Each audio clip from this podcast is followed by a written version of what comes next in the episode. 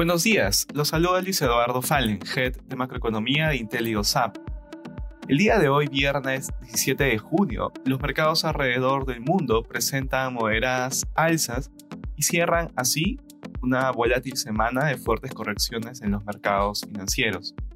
De manera particular, en Estados Unidos los futuros suben después de su peor semana desde marzo del 2020, en medio de temores de una recesión luego de que la Fed demostrara su compromiso contra la inflación al subir la tasa de referencia en 25 puntos básicos. En el terreno de datos económicos, hoy se dará a conocer la producción industrial del mes de mayo, esperando su crecimiento de 0.4% mensual. En la eurozona, las bolsas europeas registran ganancias y buscan cerrar así una semana afectada por las subidas de tasas de interés anunciadas por los diferentes bancos centrales del mundo.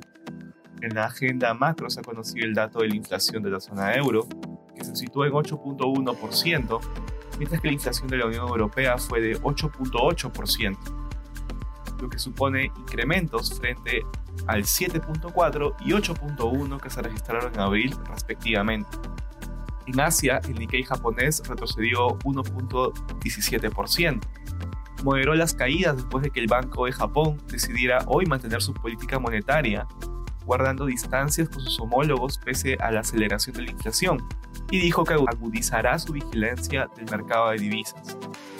Por su parte, en China, la bolsa de Shanghái cerró al alza con un 0.96%. Respecto a commodities, el precio del oro retrocede ligeramente, por su parte el precio del cobre se mantiene estable y finalmente el precio del petróleo retrocede, ubicándose alrededor de 117 dólares el barril WTI. Gracias por escucharnos. Si tuviera alguna consulta, duden en contactarse con su asesor.